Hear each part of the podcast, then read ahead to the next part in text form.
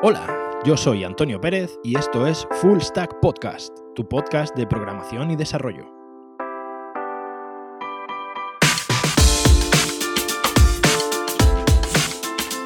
Bienvenidos a un programa más de Full Stack Podcast, el programa número 5. Cualquiera lo diría, ¿no? Ya estamos aquí, ya poco a poco vamos avanzando. Espero que siga, que siga así. En este programa, en este programa número 5, eh, voy a iniciar una pequeña serie, no va a ser algo tampoco demasiado complicado, pero sí que voy a iniciar una pequeña serie para hablar de tres o cuatro, cuatro, yo creo que van a ser cuatro, cuatro aspectos muy importantes en la generación de un proyecto, de una aplicación web actual o de una aplicación actual multiplataforma. En este programa número 5 vamos a hablar del primero de estos aspectos que será eh, los distintos tipos de bases de datos que tenemos disponible a nuestra. que tenemos disponible ahora mismo, ¿no? O sea, cinco, cuatro, cinco tipos de bases de datos bastante comunes hoy en día, que son los que utilizan la mayoría de aplicaciones en este momento. En el siguiente programa hablaremos de lenguajes de backend. En el siguiente programa hablaremos de lenguajes de frontend y en el siguiente programa hablaremos de APIs. En estos cuatro programas vamos a cubrir, digamos, vamos a ver distintas opciones y vamos a ver un poco buenas prácticas y tal para generar nuestro proyecto de aplicación web o de aplicación multiplataforma. Eh, como todos sabéis, a día de hoy, básicamente un proyecto se compone de una base de datos, un servidor de bases de datos, eh, una parte de backend que gestiona toda la parte relativa al digamos, al almacenamiento y organización de estos datos.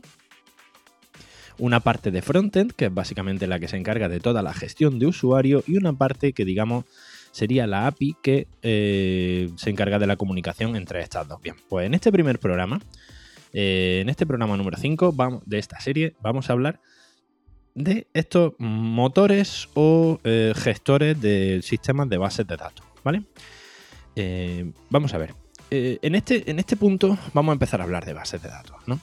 algo un poco, un poco abstracto, pero bueno, imprescindible a día de hoy si queremos trabajar en un proyecto más o menos interesante, ¿no?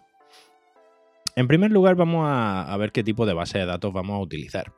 Eh, a día de hoy ya eh, se están empezando a hacer relativamente comunes las bases de datos no SQL. Bien, en esta serie no vamos a tratar las bases de datos no SQL, vamos a hablar solamente de bases de datos relacionales. Bases de datos relacionales a día de hoy son la amplia mayoría de eh, sistemas que, se utilizan en aplicaciones y el 100% en aplicaciones pequeñas o medianas. Eh, las bases de datos no SQL las vamos a dejar para otro programa. Dedicaremos más adelante, dedicaremos un programa exclusivo a, a estas bases de datos no SQL. Pero por ahora vamos a hablar solamente de sistemas de base de datos relacional. ¿Qué es un sistema de base de datos relacional? Esto imagino que la mayoría de vosotros ya lo sabréis. O sea, eh, conoceréis el modelo entidad-relación. O sea, una base de datos relacional son todas las tablas que contienen nuestros datos y todas las relaciones entre estas tablas. Eh, lo importante de esta base de datos relacionales y lo gran eh, digamos, la gran importancia que han cogido y por lo que la usa la mayoría de la gente, es sobre todo por el lenguaje que utilizamos para acceder a ellas. SQL, Structured Query Language, el lenguaje de consulta estructurado, ¿no? Eh, imagino que todo habéis hecho algo, habéis tocado algo de SQL a la hora de coger datos de una base de datos, insertar datos, crear tablas, borrar tablas. Bien, eh, SQL creo que es la gran base sobre la que todos trabajamos en bases de datos. Luego podemos trabajar con distintos wrappers o con distintos ORM eh, o, distintos frameworks ¿no? para gestionar la base de datos. Pero al final, al final terminamos, termina, todo esto lo único que hacemos es traducir SQL. Terminamos todos trabajando con SQL. Vale. En este programa vamos a ver unos cuantos sistemas bastante comunes de bases de datos y las principales características que tienen, así como sus ventajas y desventajas, para que, digamos, os hagáis una idea bastante bien formada de qué eh, tipo de base de datos o qué sistema de base de datos voy a elegir para mi proyecto, ¿vale?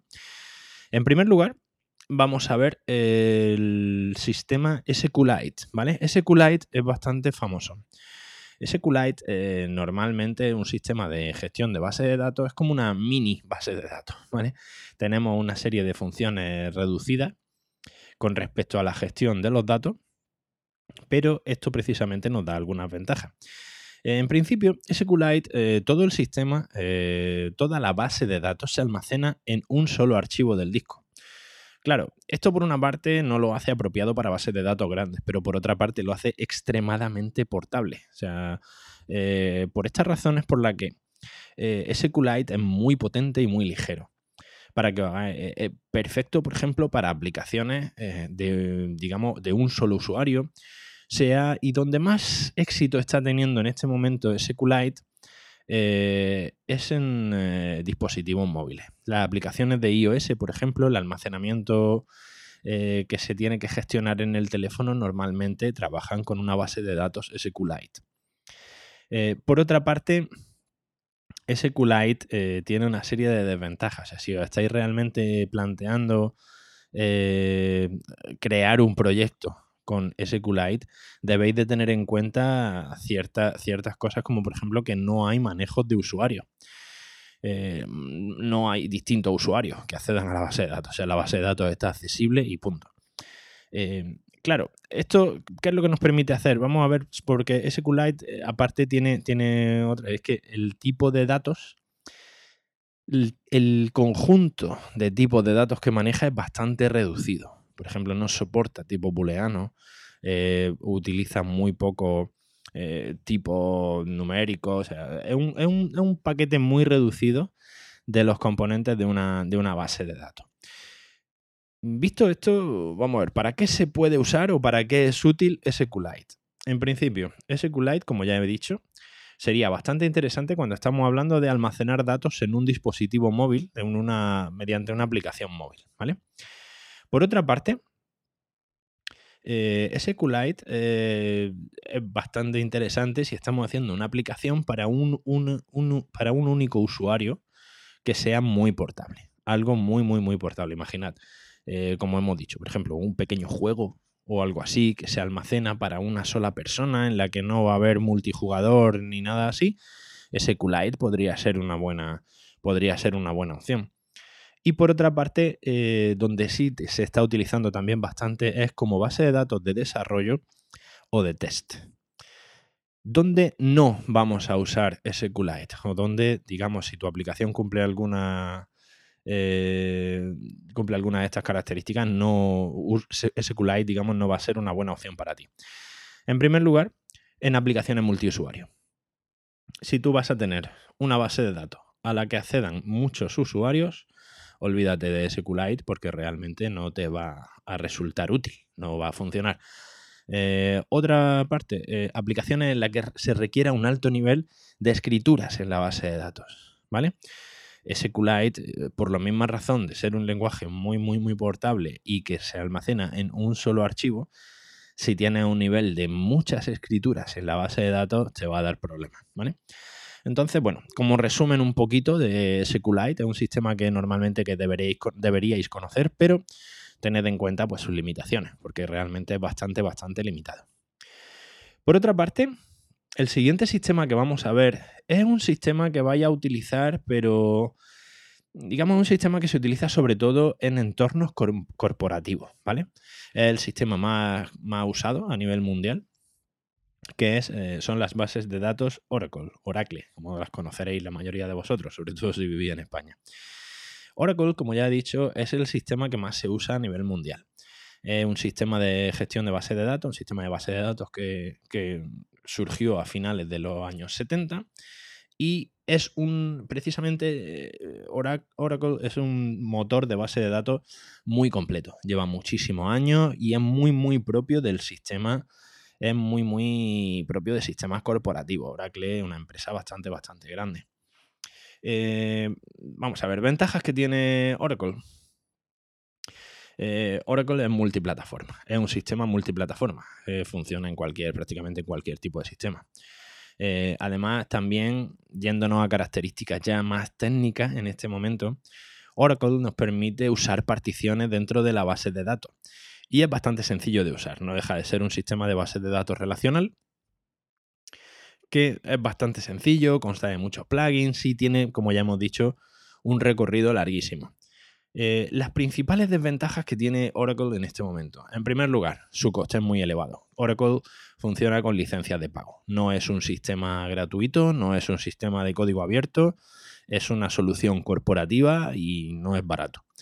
Y mm, bueno, conforme a las últimas versiones, también se ha hablado un poco, se ha criticado bastante la seguridad, de, la seguridad del sistema. Eh, parece ser que Oracle está dando algunos problemas en cuanto a seguridad en la base de datos y demás, ¿no? Pero bueno, es un sistema bastante, bastante importante y desde luego, eh, si vais a trabajar en una empresa grande, con sistemas que ya lleven un tiempo corriendo, con aplicaciones propias que ya lleven un tiempo funcionando, seguramente vais a necesitar conocer el sistema de Oracle para poder trabajar. Eh, recientemente, pasando al sistema, al siguiente sistema eh, de base de datos relacional que vamos a ver en este, en este programa. El siguiente, el siguiente sistema que vamos a ver es eh, MySQL. MySQL seguramente todos lo conozcáis. Eh, MySQL a nivel de código abierto y a nivel de, digamos, bajándonos aplicaciones pequeñas, el sistema mm, es un sistema muy, muy, muy común.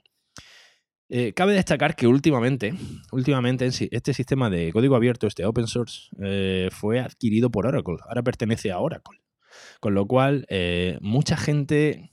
Mucha gente está dejando de usarlo, igual que cuando Microsoft ha comprado GitHub, mucha gente ya ha perdido un poco la confianza en, en GitHub. Pues con, con, este sistema MySQL, con MySQL ha pasado un poco lo mismo, ¿no? Porque realmente sigue siendo eh, sigue distribuyéndose con una licencia de código abierto, pero bueno, ya han empezado a meterle alguna, alguna, algunas opciones de pago y han empezado a meter algunas funcionalidades ya con una licencia, con una licencia comercial. Eh, lo cual ha hecho que este, este sistema de gestión de base de datos relacional pierda un poco de fuelle. Eh, por ejemplo, algunos de los. ¿Por qué es tan conocido MySQL? Eh, WordPress se basa en sistemas de bases de datos MySQL. WordPress trabaja con MySQL normalmente. Entonces, eh, claro, es un sistema, teniendo en cuenta que WordPress es entre el 25 y el 30% de las webs presentes en todo el mundo, en todo Internet, eh, claro, MySQL es un sistema muy, muy, muy, muy utilizado. Muy utilizado. Aparte, MySQL consta de un sistema de gestión PHP eh, MyAdmin, que es muy conocido y la mayoría de hostings eh, lo incluyen por defecto. Entonces es un sistema muy común y la gestión de MySQL a través de PHP MyAdmin es bastante sencilla. La gestión la tienes directamente integrada en el propio servidor, con lo cual te facilita mucho. La gestión y el manejo de la base de datos se te facilita bastante. Eh, tengamos en cuenta, hombre, el manejo de una base de datos siempre tenemos que atarnos con mucho cuidado, ¿no? O sea, no estamos tocando, no estamos tocando eh, cualquier tontería, ¿no? No es una página de WordPress que estamos borrando en texto, sino que al final estamos trabajando sobre una base de datos relacional y tenemos que tener cuidado, tenemos que saber muy bien dónde estamos tocando. Eh, ¿Cuáles son las principales?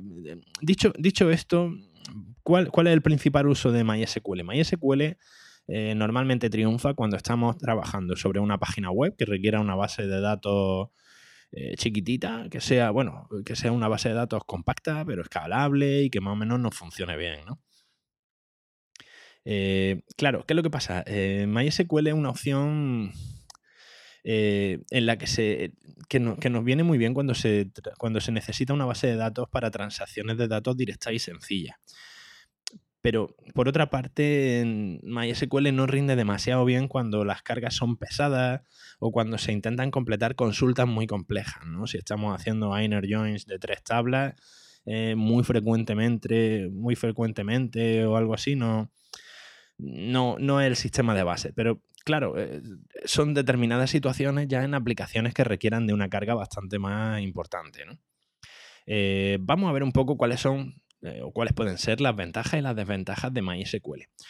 Eh, por una parte, las ventajas que tiene MySQL, ¿de qué nos podemos beneficiar utilizando ese sistema de base de datos?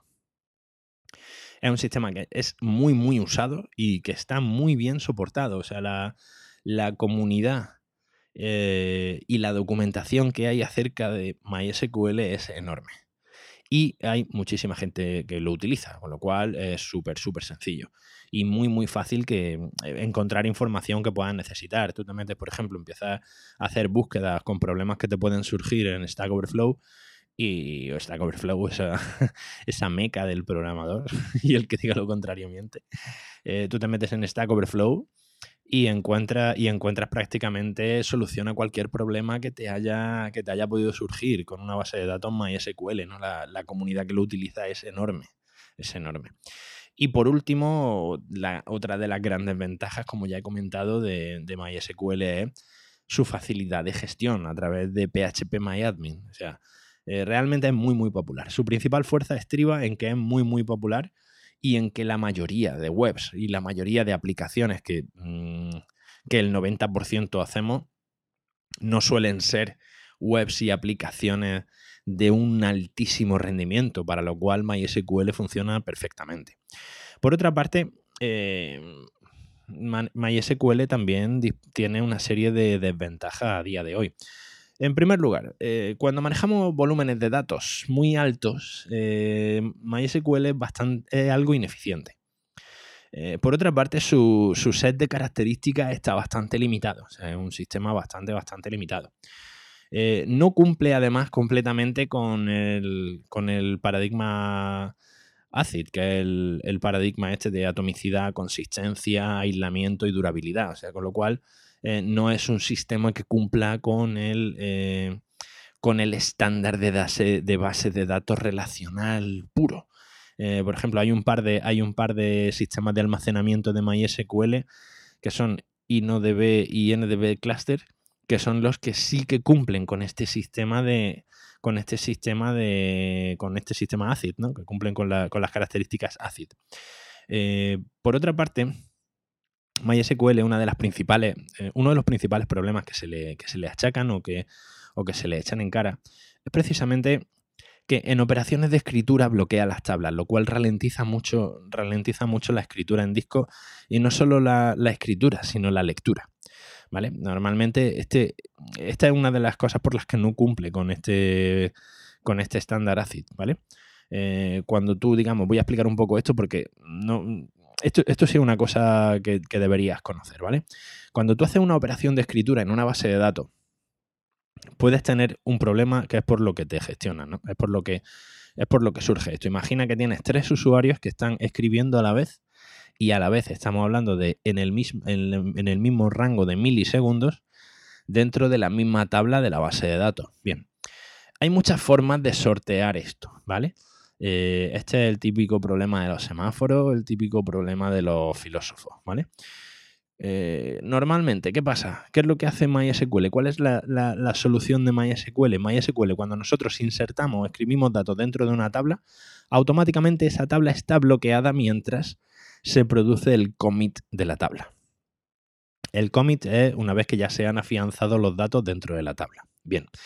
¿Qué ocurre si durante ese tiempo que nosotros estamos haciendo esta operación de escritura eh, necesitamos sacar datos de esa misma tabla? Pues bien, en MySQL esto se bloquea. En MySQL esto no podemos hacerlo mientras se está proporcionando la, mientras se está, digamos, realizando esta operación de escritura. Con lo cual, eh, cada operación de lectura espera a que finalice la escritura de un dato para poder tomar el dato que estamos pidiendo. Esto supone un problema, esto supone un problema porque realmente operaciones de lectura tenemos muchísimas y muchas de ellas de forma simultánea. Estos son ya problemas de concurrencia ¿no? dentro de la propia base de datos. Bien. Eh, este es un problema que se soluciona, por ejemplo, en el, en el, siguiente sistema que vamos a ver de bases de datos. Esto es principalmente lo que hace que MySQL no sea tan eficiente. Con lo cual, y, de, y precisamente por esto es por lo que decimos que en operaciones, en, bases de datos con una alta necesidad de una, alta necesidad de capacidad de lectura y escritura, quizá MySQL no sea el principal problema. Obviamente, vamos a relativizar esto un poco. Eh, si tú estás utilizando una aplicación pequeñita, normal, con un tráfico normal, en la mayoría de aplicaciones este problema no va a ser apreciable, pero en aplicaciones grandes con muchos usuarios accediendo a la vez a los datos, sí que puede ser un problema, sí que puede ser un problema importante y que haga que el rendimiento de la aplicación no sea tan bueno. Bien. Esto es un poco MySQL. O sea, en resumen, eh, como ya hemos dicho, para aplicaciones normales tirando a pequeñitas puede funcionar perfectamente. Pero si realmente necesitamos que la, eficiencia de la base de datos sea muy alta y la complejidad de las operaciones que vamos a utilizar, que vamos, digamos, a realizar sobre la base de datos va a ser muy importante, eh, quizá MySQL no sea la mejor opción. En ese caso deberías plantearte otro tipo de base de datos. Debes plantearte otro tipo de base de datos como la que vamos a ver a continuación, como Postgres, ¿vale? Postgres SQL. Esta debo deciros que es mi favorita, ¿vale?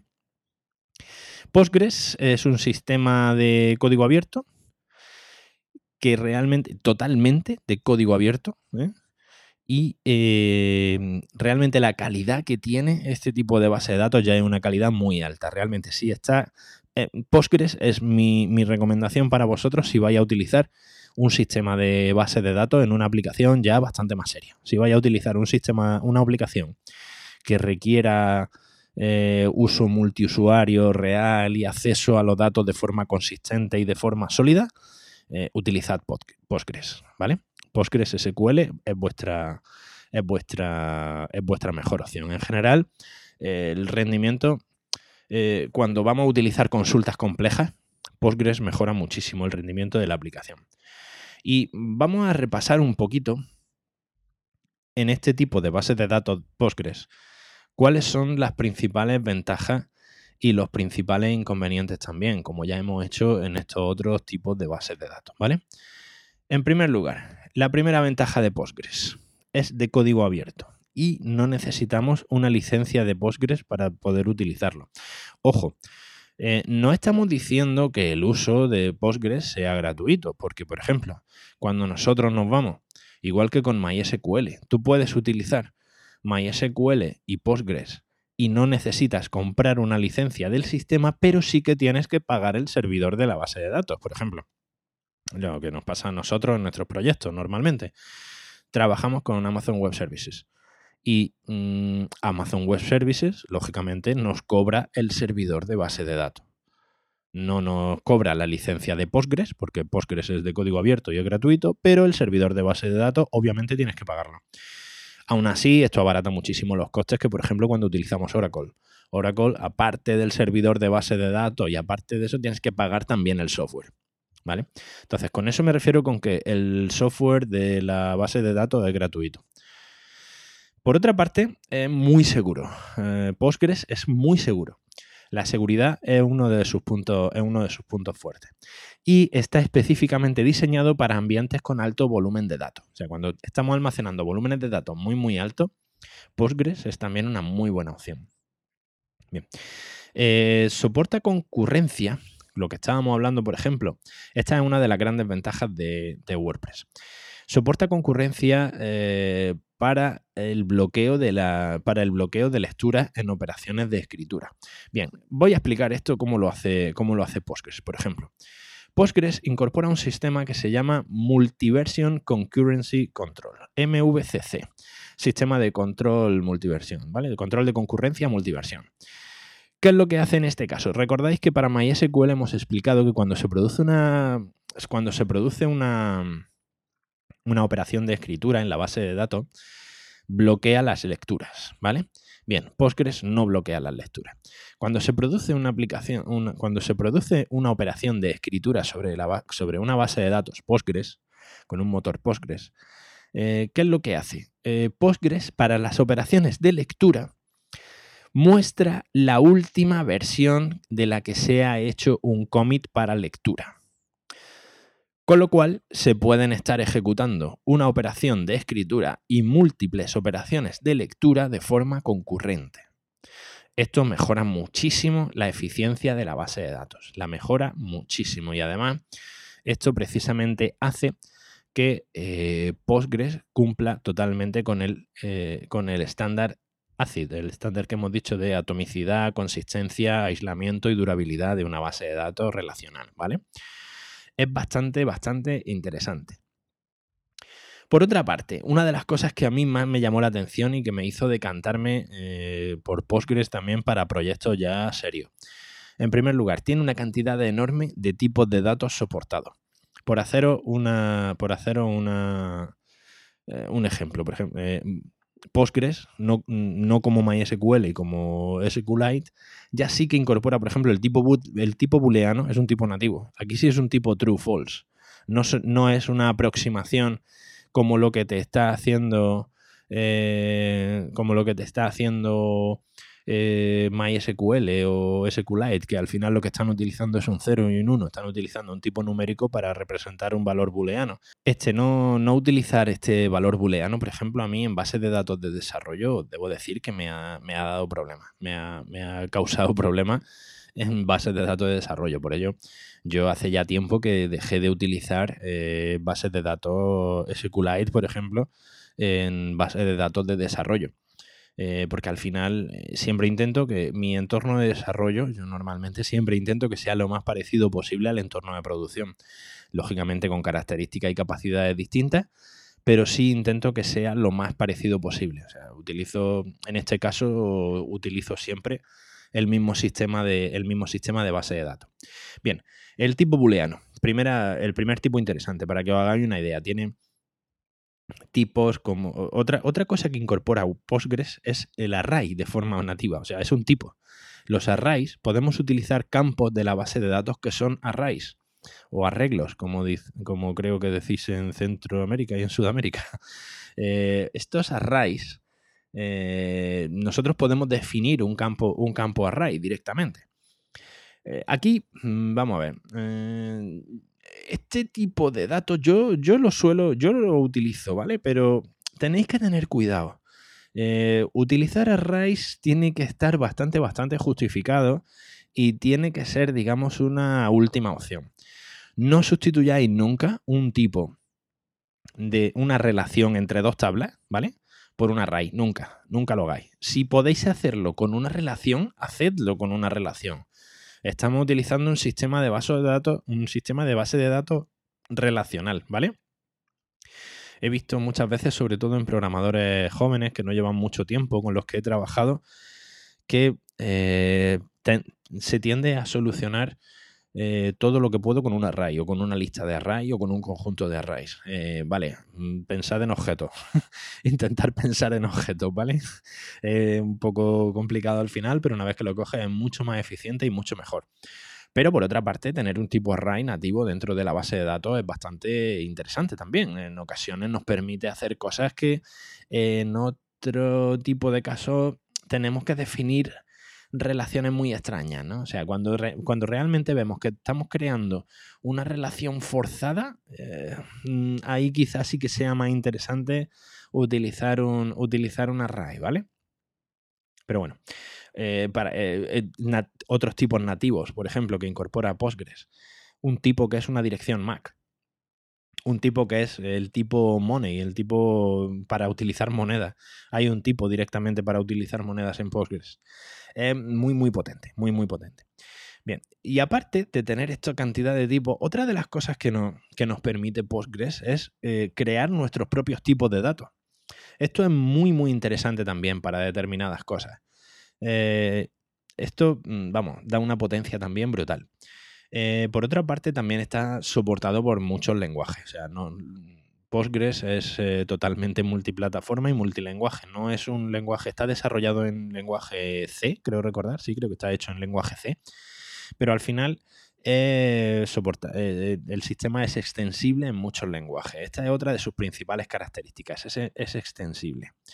El sistema podemos ponerle procedimientos almacenados que además nos van a, nos van a ampliar la, funcionalidad del propio, la funcionalidad perdón, del propio gestor de bases de datos.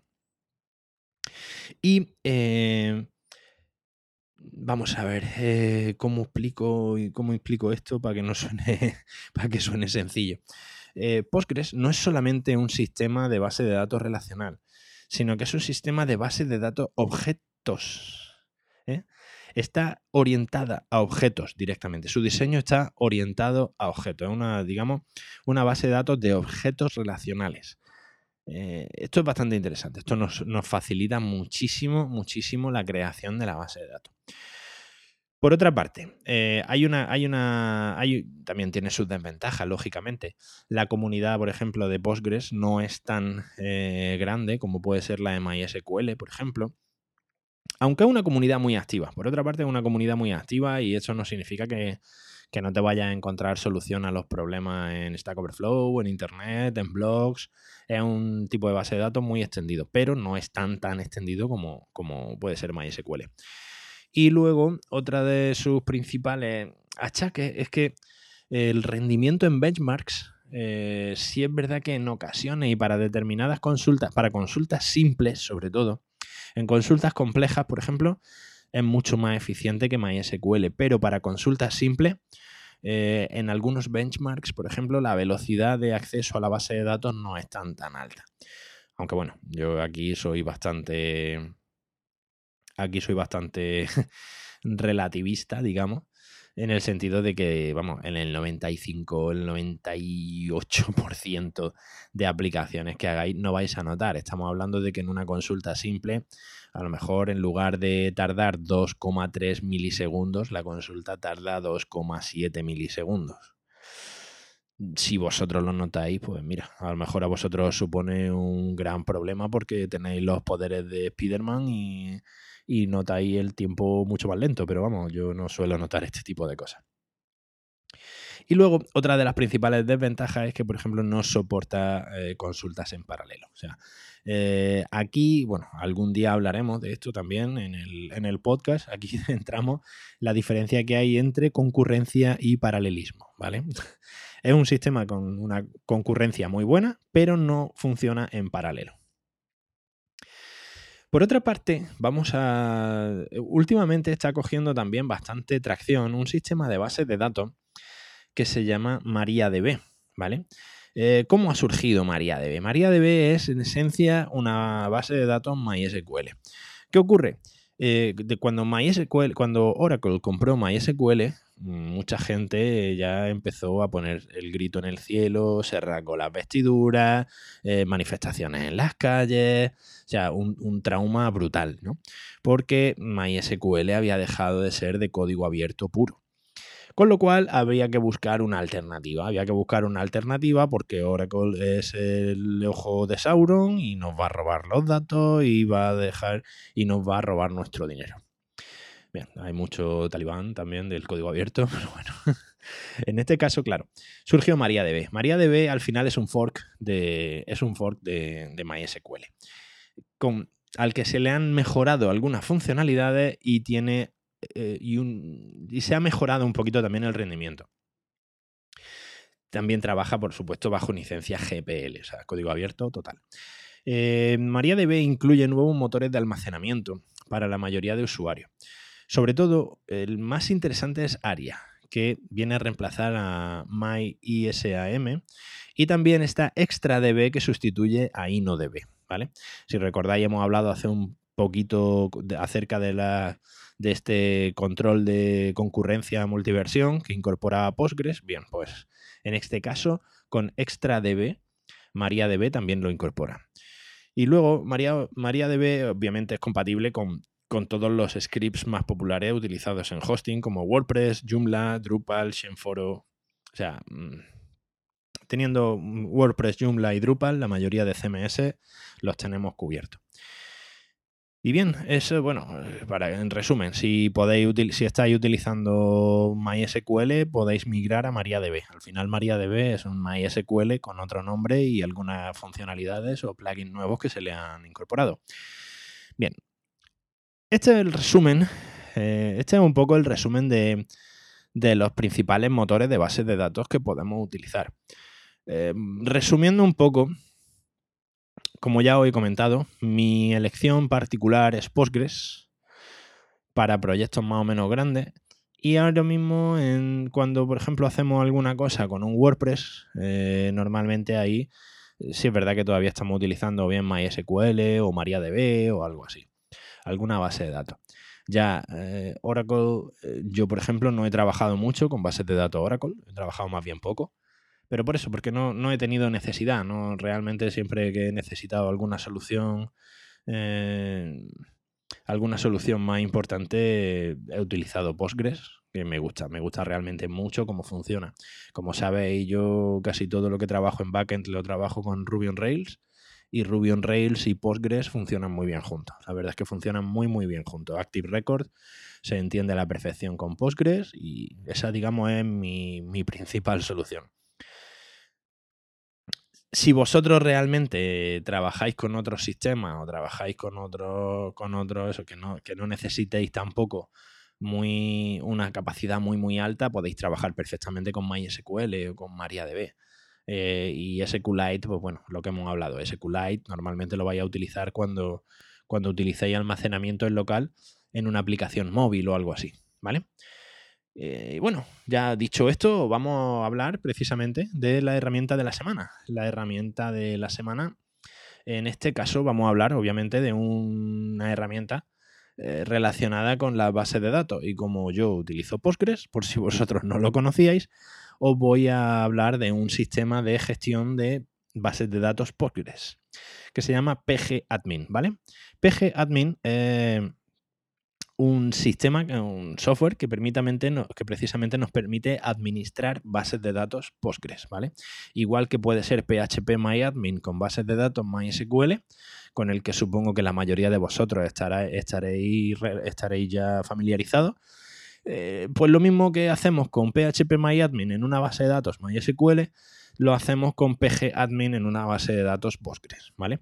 Pero además tiene, tiene capacidades bastante interesantes PGAdmin. Os voy a dejar el enlace a PGAdmin dentro de las notas del programa, pero bueno. Con PGAdmin podemos administrar eh, bases de datos Postgres de la versión 9.2 en adelante, ¿vale? Eh, está ahora mismo en su versión 4, PGAdmin 4, y nos permite, además, este, este programa nos permite conexión con múltiples bases de datos, es totalmente multiplataforma, lo podéis utilizar tanto en Windows como en Mac, como en Linux, como en Unix. Eh, nos permite además crear, ver y editar todos los, todos los objetos dentro de una base de datos Postgres. En fin, un sistema de gestión de bases de datos bastante completo en el que, bueno, eh, si os decidí a probar una base de datos Postgres, os va a facilitar bastante la vida en determinadas circunstancias, ¿vale? O sea, es bastante, bastante interesante. Y bueno, eh, veo que nos estamos, se me está alargando un poquito el programa de hoy. ya cada vez se me va haciendo un poquito más largo.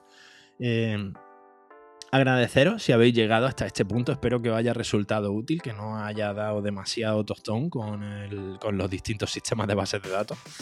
Eh, eh, agradeceros que hayáis escuchado este programa. En el próximo programa, dentro de muy, muy, muy poquito, como ya os he comentado, vamos a hablar de lenguajes de backend. Y, eh, como no, deciros que estaré encantado de recibir vuestro feedback. Por favor, os imploro que me enviéis algo de, de feedback, que me escribáis en el blog. No penséis, o sea, tanto si tenéis mm, mm, otros sistemas de base de datos favoritos como si algo de lo que he dicho no estáis de acuerdo con ello, o cualquier cosa. O sea, me encantará recibirlo a través de comentarios en el blog, en antonioperez.pro, o bien a través de, a través de mi Twitter, que es arroba apcano1978, o bien podéis mandarme un correo también a mi dirección de email que es apcano1978 arroba gmail.com. Eh, nada, lo dicho, muchísimas gracias. Y por cierto, si me dejáis una reseña en iTunes de 5 estrellas o me dejáis un, un me gusta en iVoox o algo así, os estaré muy, muy, muy agradecido. Bien, muchísimas gracias por vuestra atención, espero que os haya resultado útil y nos vemos la próxima semana. Hasta luego.